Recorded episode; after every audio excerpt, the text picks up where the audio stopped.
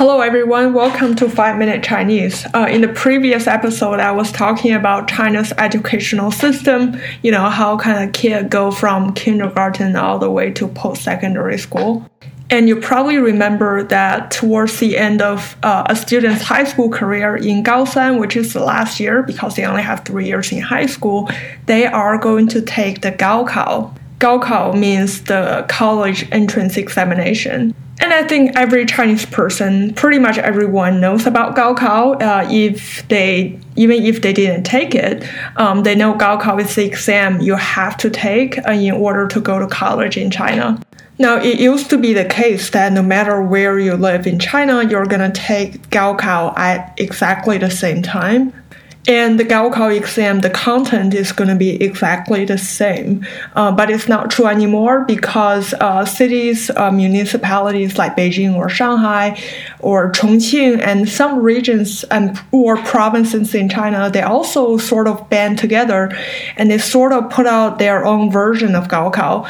But despite that, uh, I think Gaokao is still regarded as a uh, like a unified test taken by hundreds of thousands of uh, students in order to get into college. With Gaokao score being the paramount deciding factor in admitting students to the appropriate colleges in China, things that we are familiar with, like things American colleges would consider when uh, deciding whether to admit a student or not, such as the teacher recommendation letters, your grades, your uh, extracurriculum activities, your sports achievement, those uh, are not really considered at all for the most part in China now.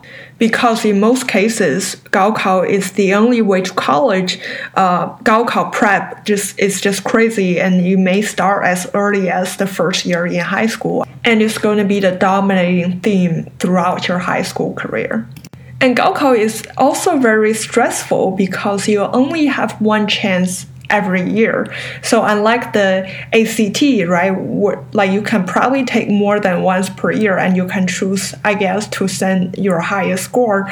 Uh, Gaokao is not the same. You have to take it on the same day with everybody else in China. And if you didn't do well, like if you fail, um, you have to wait another year uh, to take it again. And I personally took the Gaokao to get into college in China, and I can always recall, as can uh, a lot of my high school classmates, how stressful it was. Not just in the last year, uh, Gaosan of our high school time. It's just the whole high school time, the whole entire three years are were dedicated to Gaokao, and you are always competing. Uh, you are ranked. Uh, you are compared. You're just the only goal for you during.